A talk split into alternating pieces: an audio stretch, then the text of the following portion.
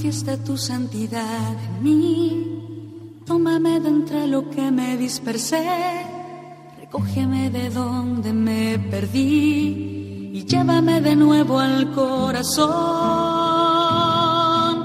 Tú eres el agua viva, tú eres el agua pura.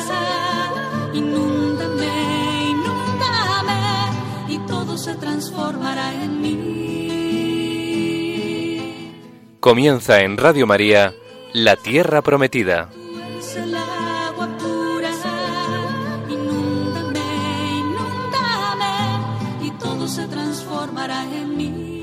Un programa presentado por Beatriz Ozores.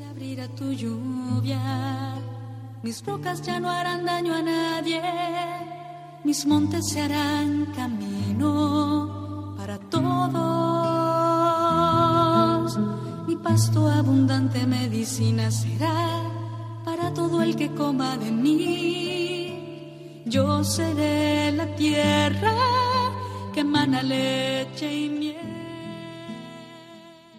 Buenas tardes, queridos oyentes de Radio María. Estamos un sábado más compartiendo con todos vosotros la palabra de Dios en el programa La Tierra Prometida. Buenas tardes, Fabián. Buenas tardes, Bea. Pues aquí estamos, Fabián Melendi y yo misma.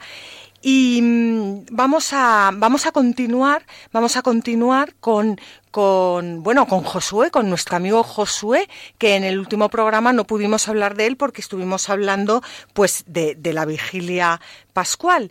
Y si os parece, vamos a rezar un Ave María antes de comenzar y le encomendamos este programa a la Virgen. Dios te salve María, llena eres de gracia, el Señor es contigo.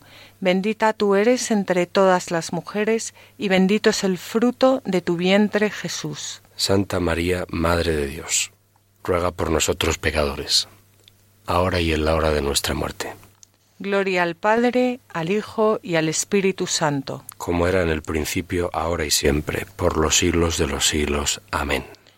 Bueno, pues vamos a continuar con Josué.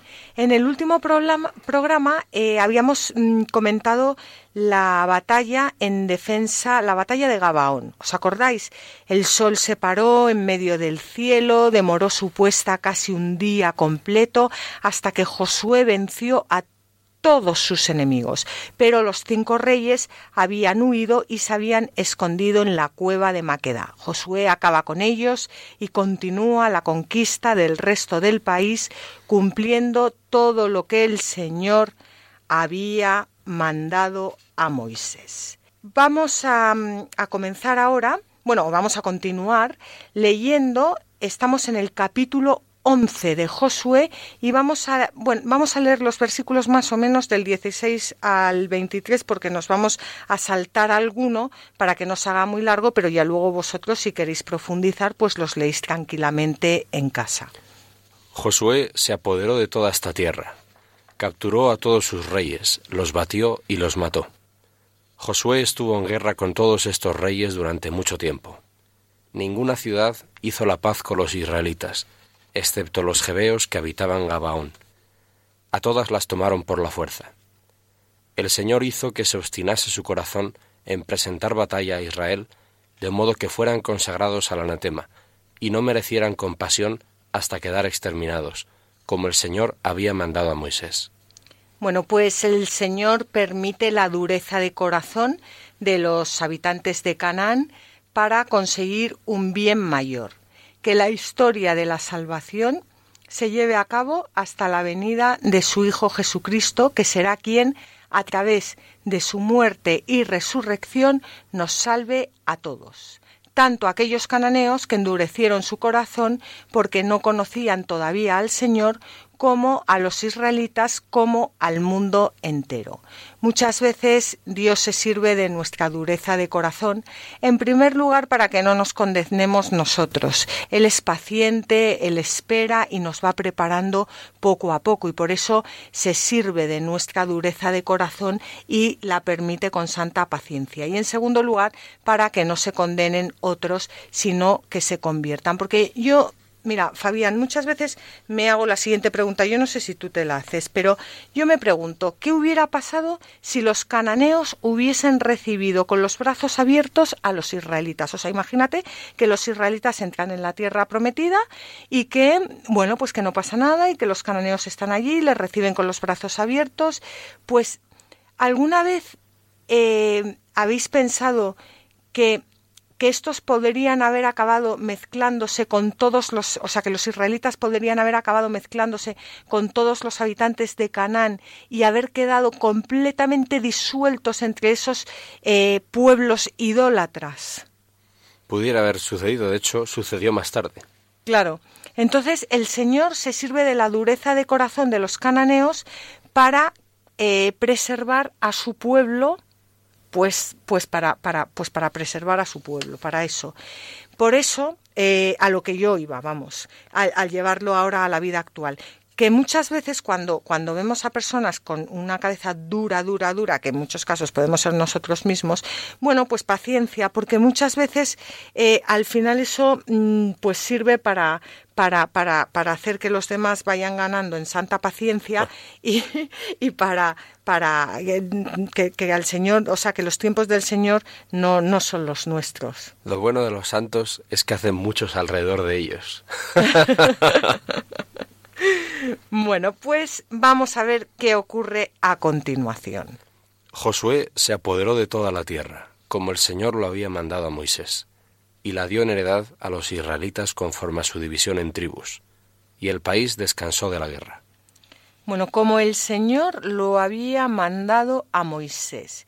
Es una afirmación que se repite mucho a lo largo de toda la Biblia y más tarde Jesús dirá varias veces que no se haga que no se haga mi voluntad, sino la del Padre.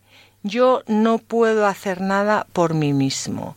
Según le oigo, juzgo, y mi juicio es justo porque no busco mi voluntad, sino la voluntad del que me envió. Josué hizo la voluntad de Dios, muchas veces incomprensible para nosotros, pero ¿cómo cambiarían las cosas si hiciéramos todo buscando la voluntad del Padre y no la nuestra? Nosotros cambiaríamos, bueno, como has dicho ahora, Fabián, eh, cambiaríamos nosotros y cambiaría todo a nuestro alrededor y cambiaría el mundo entero. Y solo por ese pequeño detalle de hacer en todo momento la voluntad del Padre. Bueno, yo en realidad me refería a lo que tú habías dicho antes, de que alrededor de los santos suele haber mucha gente que se santifica con ellos. Claro, pues eso es lo que digo, que el por paciencia, por paciencia. Claro, pero además el que hace la voluntad del Padre... Ah, claro, transmite, sí, sí. Claro, Sí, alrededor de los santos, sí, ya.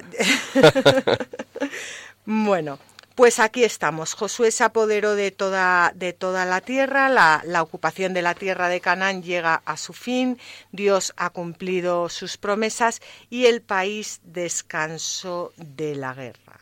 La paz, la paz, descansar de la guerra es la paz, la paz que es la voluntad de Dios, la paz en el cielo y en la tierra, la paz con nombre propio que es Cristo, el Hijo del Padre, el predilecto. Y por eso todo el Antiguo Testamento prepara al mundo para, para el acontecimiento, para el evento, para la venida de Cristo, para la venida de la paz.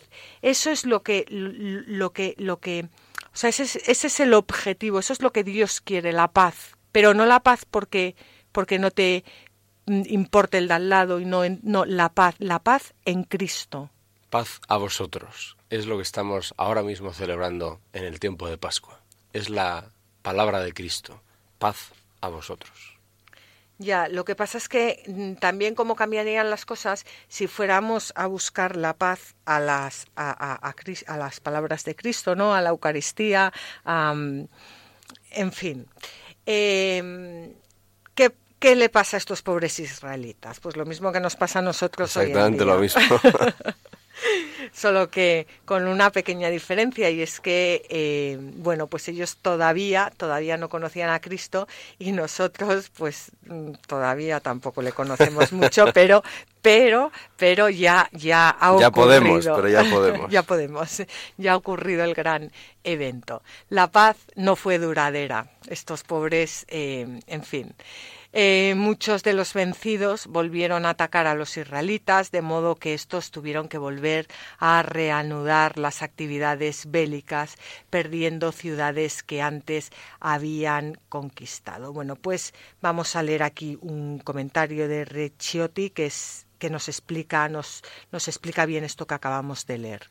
Se había hecho la conquista, pero en el estado en que se hallaba se puede considerar más como una penetración a mano armada que como una verdadera conquista. En primer lugar, se hallaba lejos de ser total. En muchos puntos del centro, especialmente en los más fortalecidos, los cananeos no habían sufrido la menor perturbación, y en la periferia muchos pueblos ni siquiera habían tenido contacto con los israelitas. Además, los cananeos tenían siempre la posibilidad de una victoria de otro género, mediante la sumisión espiritual de los recién llegados. Bueno, pues esto es, eh, es esto, esto que esto que ocurre eh, al final tiene una explicación y es que los israelitas no eran capaces de mantenerse fieles al Señor. Por eso la paz no es duradera, por, porque no hay una fidelidad. Y esto ocurre hoy en día en todo. O sea, no hay paz en un matrimonio cuando no hay fidelidad. Bueno, y cuando no hay otras cosas, pero sobre todo cuando no hay fidelidad. No hay paz en una amistad cuando no hay fidelidad que es lo peor que le puede pasar a, bueno, a cualquiera, pero vamos, a, un joven, ¿no? Que esto lo viven, que su, que su amigo eh, haya hablado mal de él, o que su amiga haya hablado mal, o qué ocurre cuando nos encontramos que nuestra amiga, nuestro amigo del alma, pues ha dicho cosas, eh, se rompe la paz, se rompe la relación, se rompe, pues pues, pues al final la, la, falta, la falta de fidelidad lleva a, pues eso, a la, a la guerra, ¿no? Si los israelitas hubieran cumplido lo establecido en su alianza con el Señor, pues, pues todo hubiera sido completamente distinto, pero, pero, pero, pero, y aquí hay algo importante, si los israelitas se hubieran mantenido fieles, cosa que además es imposible porque uno solo puede ser fiel en Cristo y Cristo todavía no había llegado a la tierra, pero imaginemos, aunque en teología no hay que imaginar mucho, pero imaginemos que los israelitas hubieran sido fieles, pues no le hubieran dado eh, la oportunidad a Dios de mostrar al hombre su infinita misericordia, su amor incondicional hacia los hacia la criatura. Si los israelitas hubieran sido fieles a la alianza, no hubiera sido necesario que nuestro Señor Jesucristo hubiera tenido que sufrir la pasión, muerte y resurrección. Por lo cual, hombre, no es que debamos de empezar a cantar y a bailar porque fueron infieles, pero sí es verdad, como dice San Ambrosio, dice que eh, Dios no descansó en la creación hasta que encontró a alguien a quien perdonar. Y ahí está la, mm, el gran misterio del amor misericordioso eh, de Dios. Pero en todo caso, fuera como fuese, eh, no debemos olvidar que la paz no fue duradera por ese detalle que hemos dicho, porque el pueblo no fue fiel a Dios. La paz humanamente es imposible y solo la podemos mantener cuando somos fieles a Dios y en Dios a todos los demás. No sé si tú quieres añadir algo, Fabián. Vamos adelante. Vamos adelante. Bueno, pues eh, estamos ya en el capítulo 12 del libro de, Josué y mm, en este capítulo que no vamos a leer, pero en él encontramos un resumen descriptivo de la tierra que Dios ha entregado a su pueblo, se ofrece el elenco de los reyes que dominaban ese territorio y que fueron vencidos por los israelitas, un total de 31 reyes. La tarea, como ya hemos visto, fue iniciada por Moisés, culminada por Josué, 31 reyes derrotados, por Josué sería una buena cifra para llenar de orgullo a los ejércitos de, Israel, pero todo el pueblo sabe bien que no ha sido mérito suyo. Las victorias no han, sido nunca jamás en la historia mérito de ningún hombre, ni siquiera de los más santos, sino que es Dios el que actúa a través de los hombres y el que logra las victorias. Por eso es tan importante todo el tema de la fidelidad, porque si rompemos esa fidelidad con Dios, no le dejamos actuar le estamos, estamos interfiriendo en su, en su despliegue, en su acción eh, salvífica. Pasamos ya entonces a la distribución de la tierra prometida.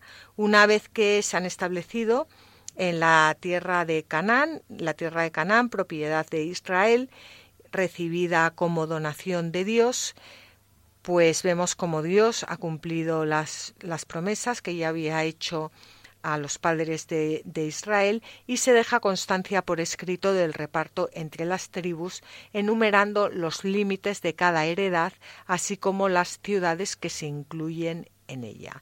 Estamos en la segunda parte, en la segunda parte del libro de Josué, que comienza en este capítulo 13, y mm, nos va, vamos a ver ahora los detalles, los detalles del reparto. Siendo Josué anciano y entrado en años, el Señor le dijo, Tú ya eres anciano y entrado en años, y todavía queda mucha tierra por ocupar. Yo los expulsaré de delante de los israelitas. Tú limítate a asignar en heredad por sorteo esa tierra a Israel, tal como te lo he mandado. Reparte ahora en heredad esta tierra a las nueve tribus y a la mitad de la tribu de Manasés. Bueno, os acordáis que ya eh, había habido un reparto que lo vamos a recordar ahora de las eh, dos tribus y media de Rubén, Gad y media tribu de Manasés, pero eh, lo vamos a lo vamos a lo vamos a ver ahora a continuación. Antes de nada comienza el capítulo con lo que con lo que nos acaba de leer Fabián como el Señor le dice a Josué que reparta la, la tierra. Y fijaos que dice tú ya eres anciano y entrado en años. Y esto no es tanto una observación sobre su edad física, sino que es un título de honor que se le da por su madurez y dignidad. Y Orígenes lo explica muy bien. En efecto, si pareciera que debe ser llamado anciano por su gran edad, ¿a quién sería más oportuno designar con este nombre que a Adán, o ciertamente a Matusalén o a Noé? De quienes se dice que han vivido en este mundo durante muchos más años que el resto. Sin embargo, veamos ahora que ninguno de aquellos es llamado en la escritura anciano, sino que Abraham, que vivió con mucho una vida más corta, es el primero que es llamado anciano en las Sagradas Escrituras. Pero observa también tú, oyente, si en toda la Escritura puedes encontrar este título, un anciano pleno de días, atribuido a algún pecador.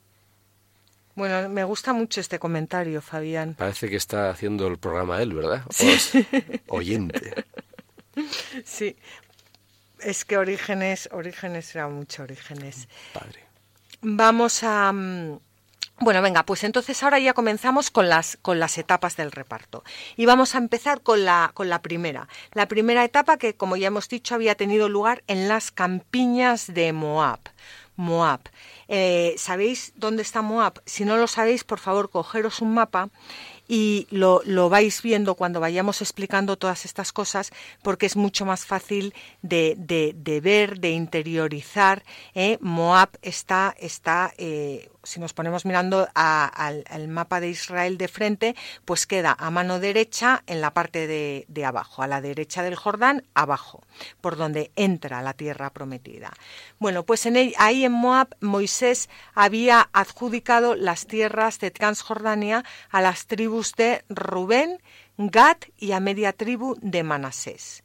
Como dice la palabra, los de Rubén y los de Gad así como la otra mitad de Manasés, ya habían recibido las heredades que Moisés les había dado en Transjordania, al oriente, tal como Moisés, el siervo del Señor, se las había adjudicado.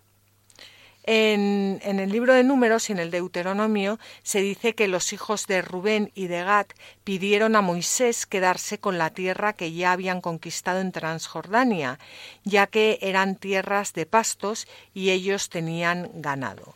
Moisés accede a su petición, pero les impone una condición que ya hemos visto en varios programas de que ayuden a sus hermanos en la ocupación de la tierra al otro lado del Jordán. Una vez aceptada esa condición, se realiza un reparto de Transjordania entre esas tribus y una parte de la tribu de Manasés. Ahora, cuando se va a describir la distribución de toda la tierra prometida entre las tribus de Israel, lo que se hace es respetar aquella primera partición y se deja aquí constancia de ella, completando el elenco que allí se hacía de las ciudades que correspondían a cada tribu, con algunas otras de las que no se hablaba en esos textos. Vamos a ver cómo hay una tribu, una tribu que no recibe ninguna, ningún trozo de tierra. Tan solo a la tribu de Leví no le dio ninguna heredad. Su heredad son los sacrificios del Señor, Dios de Israel, tal como él le había dicho. A la tribu de Leví no se le da ninguna heredad, pero el reparto sigue siendo entre doce tribus porque la tribu de José se, va a dividir en dos. Por eso, aún así, quedan doce tribus. Lo vamos a ver luego. La tribu de Levi no le es adjudicado ningún territorio. ¿Por qué? Porque se habían reservado en exclusiva las tareas de servicio al culto.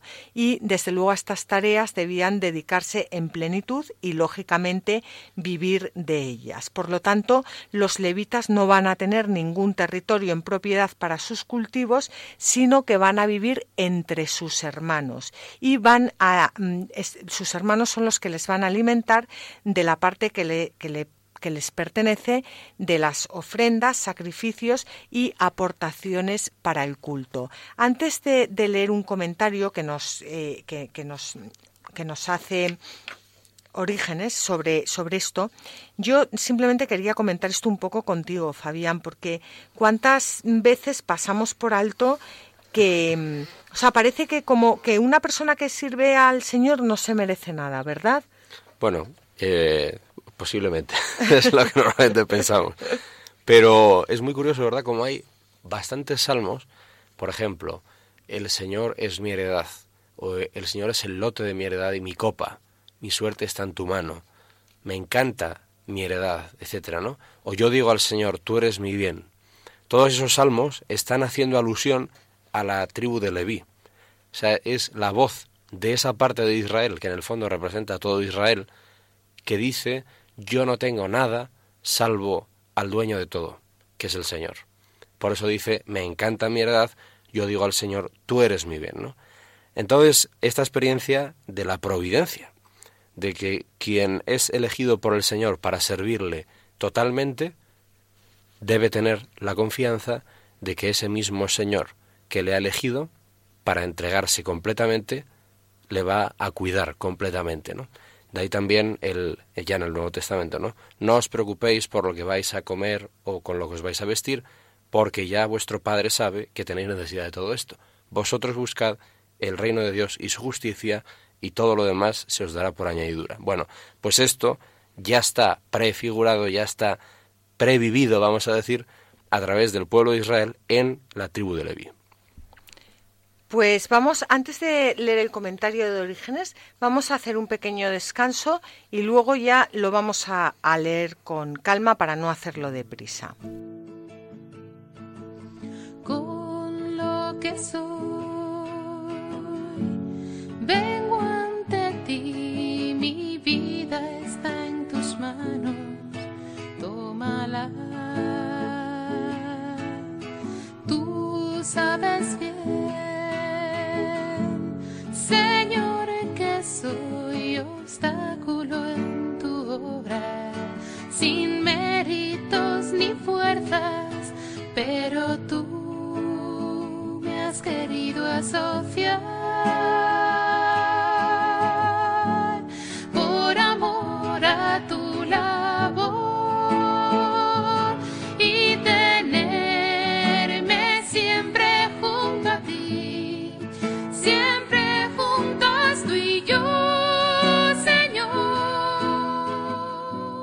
Continuamos, queridos oyentes, con el programa La Tierra Prometida. Soy Beatriz Ozores, estamos con Fabián Melendi y estábamos comentando la tribu de Leví, la tribu de Leví que no recibe ninguna heredad en la tierra prometida.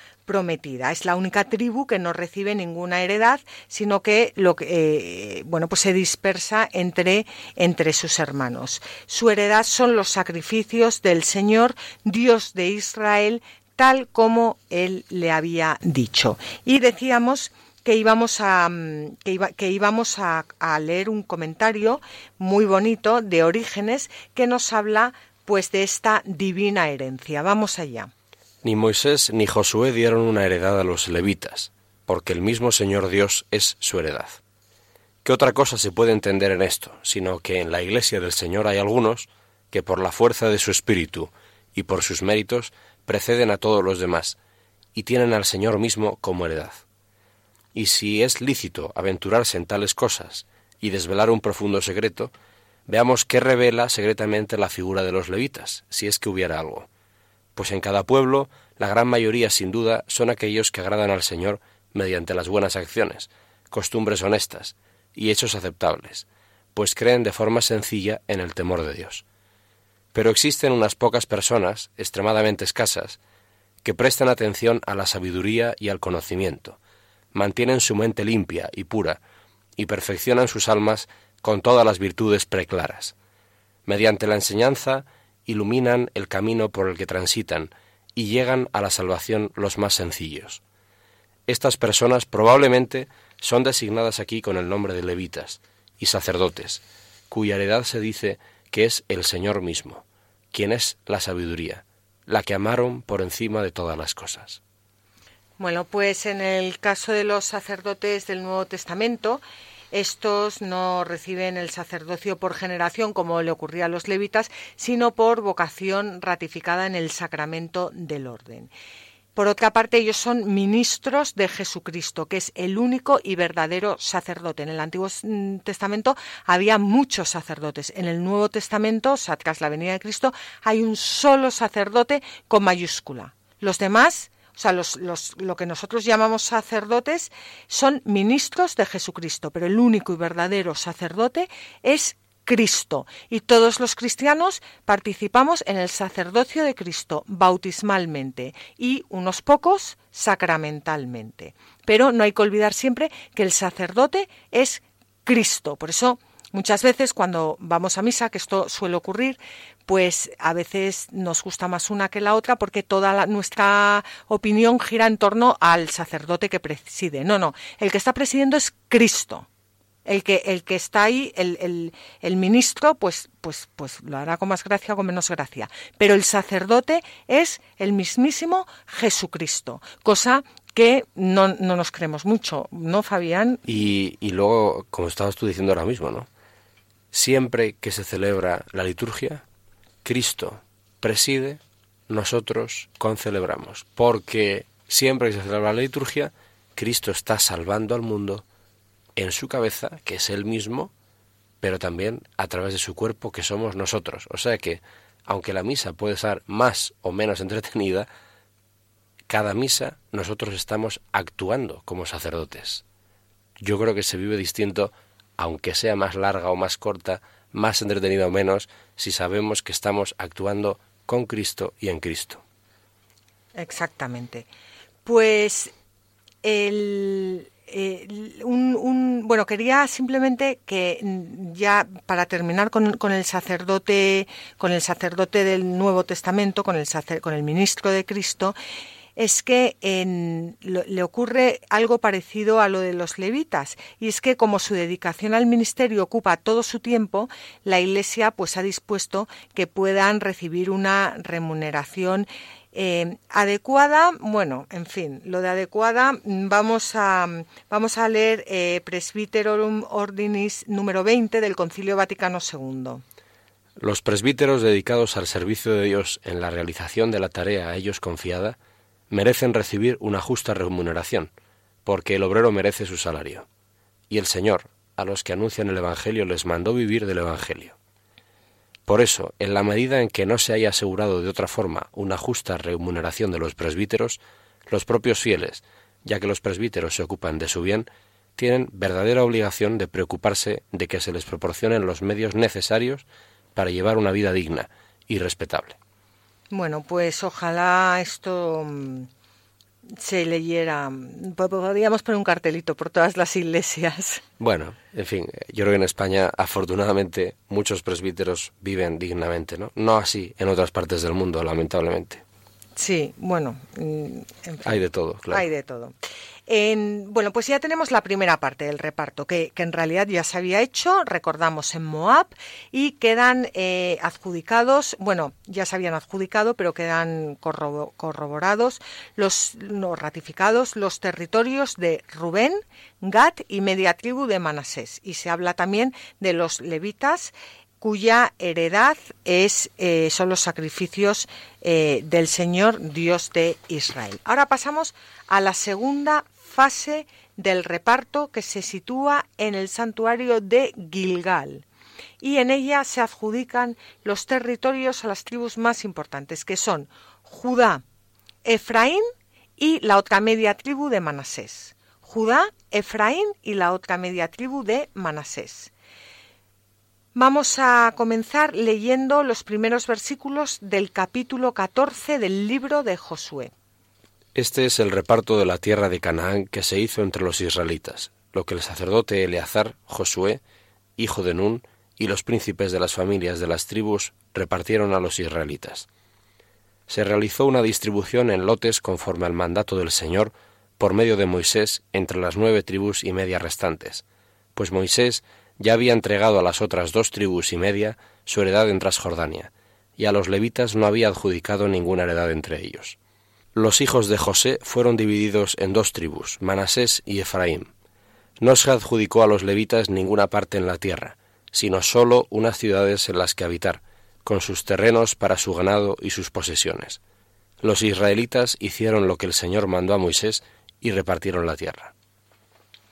Bueno, pues a mí hay algo de aquí que me, llama la atención, Fabián, es que, vamos a ver, habla del reparto de la tierra de Canaán que se hace entre los israelitas y el reparto lo lleva a cabo el sacerdote Eleazar. El sacerdote Eleazar era sumo sacerdote y era hijo de, Aarón. Entonces, vamos a ver, el sacerdote eh, eh, actúa ahí como representante de Dios.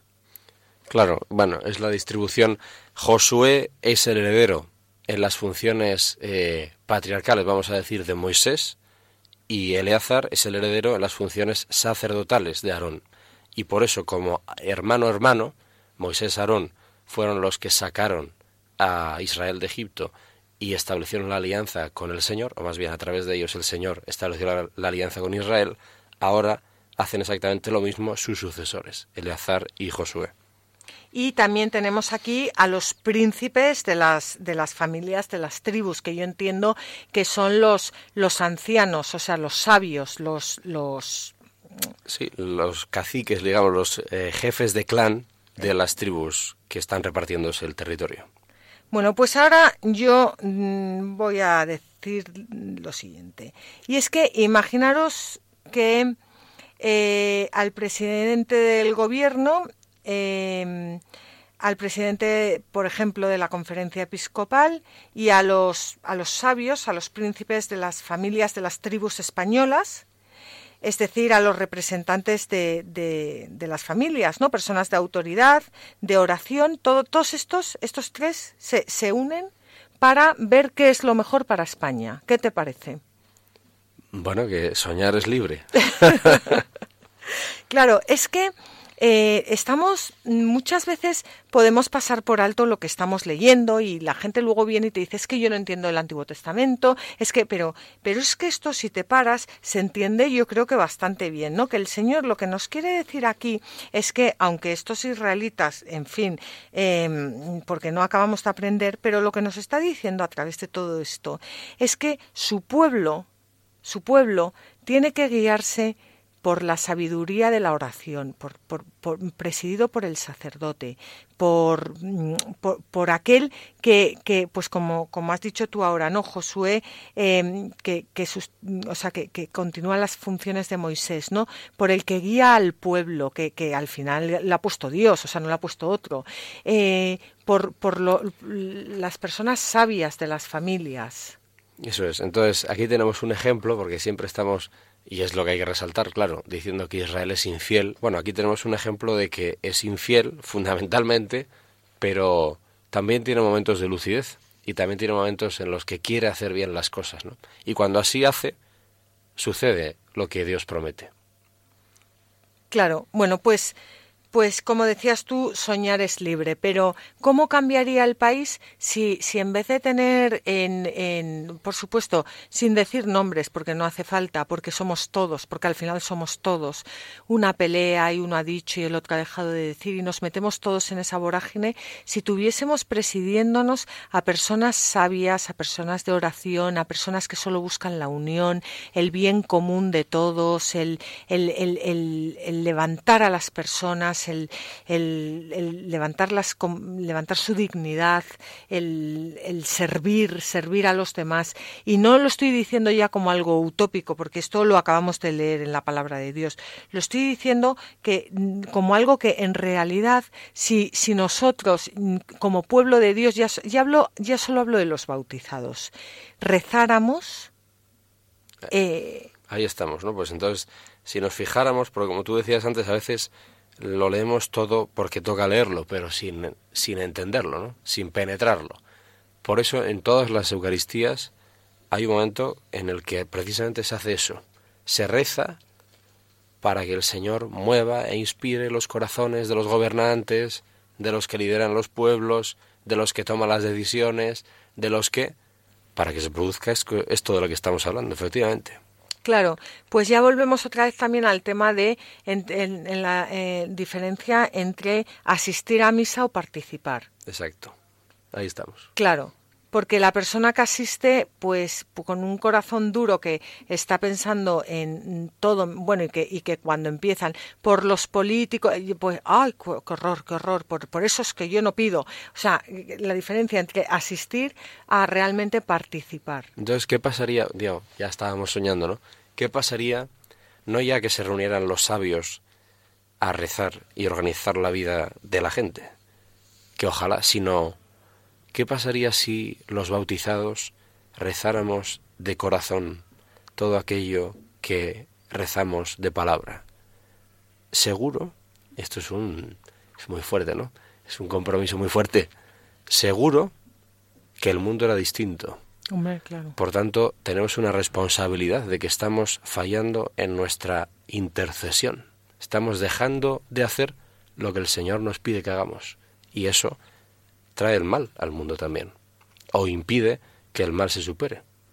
Pues vamos a hacer, yo creo que desde aquí una invitación. Una, la primera con lo que tú acabas de decir, pues a invitar a todos nuestros oyentes y a nosotros mismos a rezar de corazón. Y la otra que yo estaba hablando antes y estaba diciendo, bueno, que distinto iría el país si se reuniese el sacerdote, el dirigente, el sabio, y que es verdad que eso, bueno, pues como decías tú, que soñar es libre.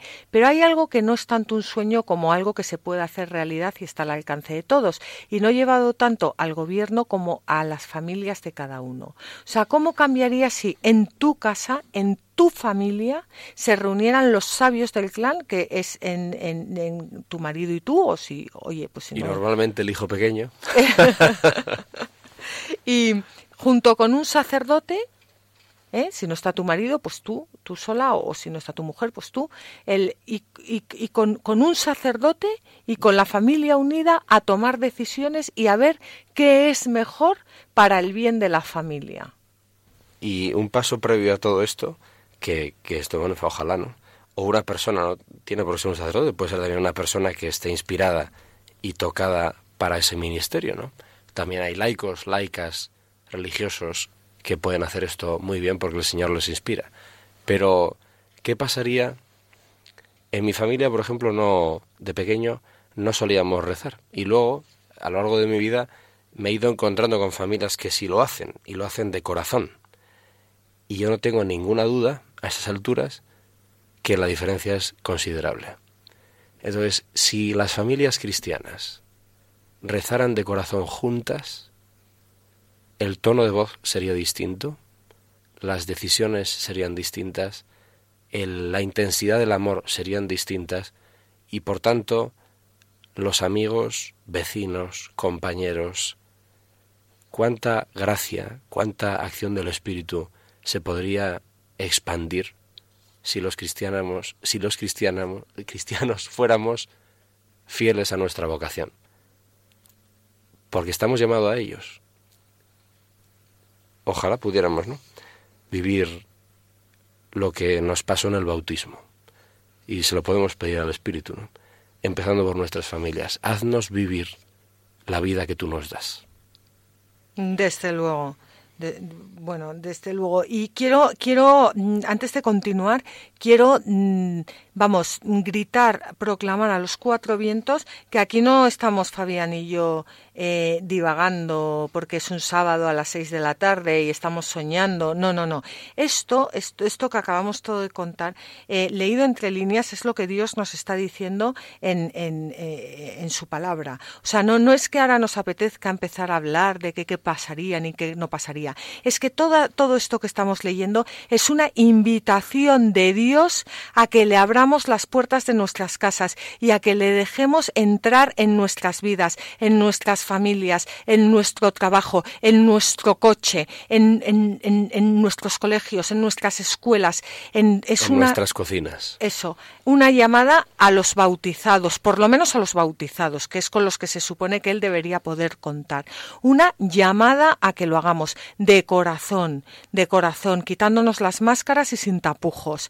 Y por eso, quizás en el programa de hoy no estemos avanzando mucho, eh, aunque traíamos mucho más preparado que lo contaremos en el siguiente. Pero muchas veces se pasan eh, las lecturas y se pasan las lecturas y, hay veces que, vienen personas y te dicen, o ya lo he entendido, si es que esto no es cuestión de entenderlo, hasta muy bien entenderlo, es un primer paso, es cuestión de vivirlo y de saber qué es lo que Dios nos quiere decir tras estas líneas. Y lo que nos está contando es eso, que Él nos lleva siempre a la tierra prometida, porque la tierra prometida la tenemos ya aquí entre nosotros, porque es la Eucaristía. Pero si nosotros no somos fieles, si nosotros no nos mantenemos fieles a la alianza que es eterna y que Él nunca rompe, no, no, no es que Él no nos quiera llevar, es que no puede, no puede llevarnos. Y, y todo esto está aquí escrito y nos lo está diciendo a gritos. Bueno, pues pues en, esta, en este reparto de las tierras encontramos ya eh, una cita de San Pablo haciendo referencia a todo esto que acabamos de leer en el libro de los Hechos, capítulo 13, versículo 19, que vamos a leer a continuación. Varones israelitas y los temerosos de Dios, escuchad. El Dios de este pueblo de Israel eligió a nuestros padres, enalteció al pueblo durante su permanencia en el país de Egipto y con brazo fuerte los sacó de allí. Durante unos cuarenta años los cuidó en el desierto. Destruyó siete naciones en el país de Canaán y distribuyó su tierra entre ellos, a lo largo de unas cincuenta años. Bueno, pues vamos a dejarlo aquí. Vamos a dejarlo aquí porque vamos a dar paso a Mónica, que hoy nos va a hablar sobre la fiesta de, de, Purín, que es una fiesta muy interesante que celebran los judíos y que yo os animo a todos a que escuchéis con interés. Eh, fue celebrada el pasado 24 de marzo y es una fiesta que encontramos en el libro de Esther. Buenas tardes, Mónica. Muchas gracias por estar aquí con nosotros y cuéntanos sobre la fiesta de Purín. Buenas tardes, Beatriz, y buenas tardes a todos nuestros oyentes. Hoy hablaré acerca de la gozosa fiesta de Purín, que celebró la comunidad judía el pasado 24 de marzo. Purín la encontramos en el libro de Esther. La historia de Esther eh, transcurre en Susa, capital del imperio aqueménida, en la corte del rey Jerjes o rey Asuero. Esta historia cuenta cómo Esther, judía de la corte, llega a reemplazar a la reina Basti, caída en desgracia, mientras que Mardoqueo, también judío, salva la vida del rey descubriendo una conspiración contra el monarca. Por otra parte tenemos a Amán, que es el, el visir, el primer ministro persa, que es enemigo de los judíos y consigue un decreto de exterminio contra ellos para el 13 del mes de Adar, fecha fijada por suerte. Mas Esther persuade al rey para que retire el edicto y consigue otro que permite a los judíos destruir a sus enemigos. La situación se vuelve del revés. Amán es ahorcado, Mardoqueo ocupa su lugar y los judíos exterminan a sus enemigos. Se instituye la fiesta de los Purim para conmemorar esta victoria y se recomienda a los judíos que la celebren todos los años. Purim es el plural hebraizado de la palabra acádica pur, que significa suerte. La fecha para exterminar eh, a los judíos fue fijada eh, por suertes, ¿no? Fue echada a suertes. Eh, de ahí que el nombre de esta fiesta pues sea fiesta de, de Purim o fiesta de las suertes. si bien en un principio el nombre de esta fiesta era el día de, de Mardoqueo, ¿no? Pues así es como lo encontramos en el libro segundo de los Macabeos. La fiesta de Purim tiene lugar el, 14, el día 14 del mes de Adar, este mes equivale a nuestro febrero-marzo, y se recuerda la salvación milagrosa del pueblo judío durante su exilio en Persia. Esta historia muestra que Dios salva no por los méritos del hombre, sino porque Él cuida de los suyos. Purim está precedido por un día de ayuno en recuerdo del ayuno proclamado por la reina Esther.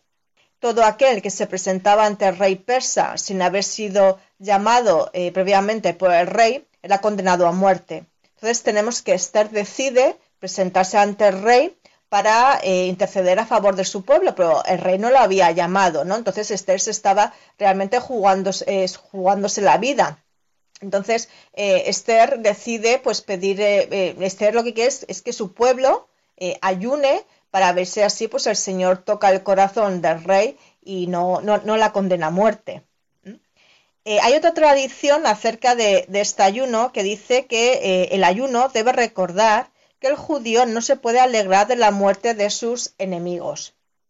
La historia de Esther está escrita en un rollo de pergamino, la Megilá, Megilá quiere decir rollo, y que se lee en las sinagogas dos veces, en la noche y en la mañana de Purim. Antes de comenzar la lectura se pronuncian eh, tres bendiciones por la noche y dos en la mañana. Cuando en la, lectura aparece el nombre de Amán, Amán, recordemos, era eh, este, el, primer ministro de la corte persa que lo que buscaba era el exterminio de los judíos, pues cuando se menciona su nombre, los presentes expresan su indignación con pateos y sonar de, de carracas, principalmente los niños. Una peculiaridad del libro de Esther es que en el texto hebreo no se menciona el nombre de Dios, el rabino Yerachmiel Barilka nos da varias explicaciones acerca de esta ausencia del nombre de Dios. Sobre la historia muchas respuestas. Eh, la primera de ellas es porque el libro tiene un poco de frivolidad y pareciese ser de que el nombre de Dios no debería estar ahí ubicado. Por otro lado, porque eh, existe un mensaje, eh, digamos, subliminal que es que en ciertas circunstancias no debemos esperar a la mano de Dios, que obviamente está presente en cada cosa, sino tomar la acción. Si Esther, si Mordejai hubieran sido pasivos, si el pueblo eh, judío de aquel entonces no hubiera salido a la autodefensa, la historia hubiera sido distinta. Si hubieran esperado con los brazos cruzados la ayuda de Dios, Dios no quiere un pueblo que depende exclusivamente de su acción, sino lo que hoy día llamamos un pueblo que sea proactivo, no solamente en el cumplimiento de los preceptos, sino también en su autodefensa. Se acabó la época en la cual nosotros podíamos estar pasivos y no hubiéramos llegado a ciertas otras circunstancias a lo largo de la historia humana después de los sucesos de Persia, si hubiéramos entendido ese mensaje que Dios se esconde, hay quienes traducen el nombre Esther como que Aster, Astir, se ha cubierto, ha, sido eclipsado, pero se ha auto escondido para exigirnos a nosotros a accionar en defensa casualmente de su ideal. La fiesta de Purim tiene cuatro eh, preceptos principales. El rabino Isaac Saka, gran rabino de la comunidad sefardita de Buenos Aires, nos amplía estos preceptos. De Purim justamente se manifiesta a través de cuatro preceptos. Uno es la lectura de la Megilá. El segundo precepto del día de Purim es Matanot la que es entregarles a los carenciados algún eh, regalo o algún obsequio o eh, tratar de, ofrecerles sus necesidades, de, lo que necesiten para, para poder subsistir en el día de Purim. Otro es Mishloach Manot. Mishloach Manot es el envío de regalos a amigos, o sea, generar un clima de solidaridad. ¿Qué algo más agradable para uno cuando recibe un regalo? Y está prohibido que el regalo sea anónimo, tiene que ser el regalo con remitente. Para que yo diga, ay, me mandó a mí. Se genera un vínculo de corazones. Si con mi vecino que tengo cierto resquemor, de repente un día me trae una botella de vino y me dice feliz año nuevo, felicidades, feliz purim. Entonces se genera un vínculo de amistad. Ese es el mandamiento. Y el cuarto mandamiento es un banquete festivo familiar. O sea que la familia también se reúna. O sea que ¿cómo festejamos nosotros la victoria? La victoria la festejamos con las manifestando las armas que utilizamos para este, ganar la victoria sobre el enemigo. ¿Cuáles son? El fortalecimiento de la familia, el solidaridad con el prójimo, la asistencia al menesteroso y recordar la historia, la lectura de la Meila. Purim tiene un dulce especial, se llama eh, orejas, las orejas de Amán, que eh, bueno, es una especie eh, de, pastas con forma triangular, ¿no? Para que parezcan orejas y que van rellenas pues de miel, chocolate, mermelada, bueno, a gusto de, de cada uno. Otra costumbre que encontramos en Purín es la de disfrazarse, especialmente las niñas que se suelen disfrazar de la reina Esther. Pero ¿cuál es el mensaje de Purín? Escucharemos nuevamente al rabino Yerachmiel Barilka. Pido a nuestros oyentes que pongan eh, pues atención a las palabras del rabino, porque pienso que nosotros, los católicos, haríamos bien en tener en cuenta estas palabras del rabino. Mensaje primero y fundamental que no hay que permitir que nadie intente exterminar al otro por ser otro y que todos debemos unirnos en la defensa absoluta de la vida humana. Ese es el primer mensaje. El segundo mensaje, que pese a la experiencia de la historia, la historia se repite, adjudicándose otras caras y que tenemos que salir contra ello. Tercero, que la memoria es fundamental para la identidad. Nosotros como pueblo somos un pueblo de memoria, porque si olvidamos nuestro pasado, no tenemos futuro. Nuestro futuro depende de la capacidad de enseñar nuestro pasado. Y bueno, no es porque yo sea mujer, es evidente el papel primordial que juega la mujer en esta historia de Esther. Así que les voy a dejar con el rabino Isaac Saka y la importancia de la mujer. La protagonista principal de toda la historia de Purim es la reina Esther. Y esto es para aquellos que opinen o que tienen algún prejuicio del que en el judaísmo o en la tradición judeo-cristiana la mujer está relegada o no tiene cabida, y es justamente lo contrario. La salvación del pueblo de Israel vino solamente y podía haber venido a través de una mujer. El Talmud habla que la mujer fue creada por Dios como el hombre. Lo que pasa es que el hombre fue creado del polvo de la tierra. Y cuando fue creada la mujer, todo ese relato bíblico y alegórico del Génesis, fue creada de la costilla del Adán, cuando ya el hombre tenía espíritu. O sea que la mujer es un ser que su materia prima ya es más refinada, más elevada, más sensible, y es la única que puede llevar a cabo esas misiones imposibles que los varones no lo pueden llevar. No es para adular a la mujer, es porque su característica. Por eso ella fue elegida por la naturaleza para ser la madre de los niños y para concebirlos y para formar la familia y asegurar la continuidad de la especie humana. La mujer como el hombre, ambos son especiales. No hay uno superior al otro en la tradición judía. Y el ejemplo máximo es la reina Esther. Bueno, pues muy interesante todo lo que Mónica nos acaba de contar sobre esta fiesta que yo os animo a todos a que, bueno, pues a que por lo menos busquéis en el libro de, de, Esther para irnos familiarizando. Y ahora sí que hemos llegado al final del programa y Fabián y yo os agradecemos que hayáis compartido este rato con nosotros. Por supuesto, esperamos que hayáis disfrutado, pero disfrutado en Dios, en el amor de Dios que, que, que nos lleva siempre pues, pues al disfrute y a la alegría.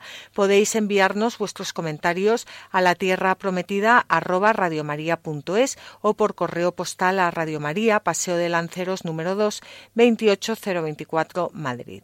Si queréis escuchar este programa lo podéis hacer directamente en el podcast de Radio María o pedir una copia llamando al teléfono 902 500 518 entrando en la página web www.radiomaria.es www.radiomaría.es. Como siempre, os animamos a que cojáis vuestras Biblias y no dejéis de leerlas, meditarlas y rezarlas, porque en los libros sagrados el Padre que está en los cielos sale amorosamente al encuentro de sus hijos para conversar con ellos.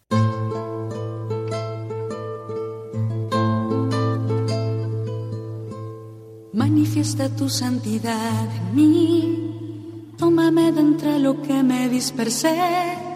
Recógeme de donde me perdí y llévame de nuevo al corazón. Han escuchado en Radio María La Tierra Prometida, un programa presentado por Beatriz Ozores. Inúndame, inúndame y todo se transformará en mí. Tú eres el agua viva,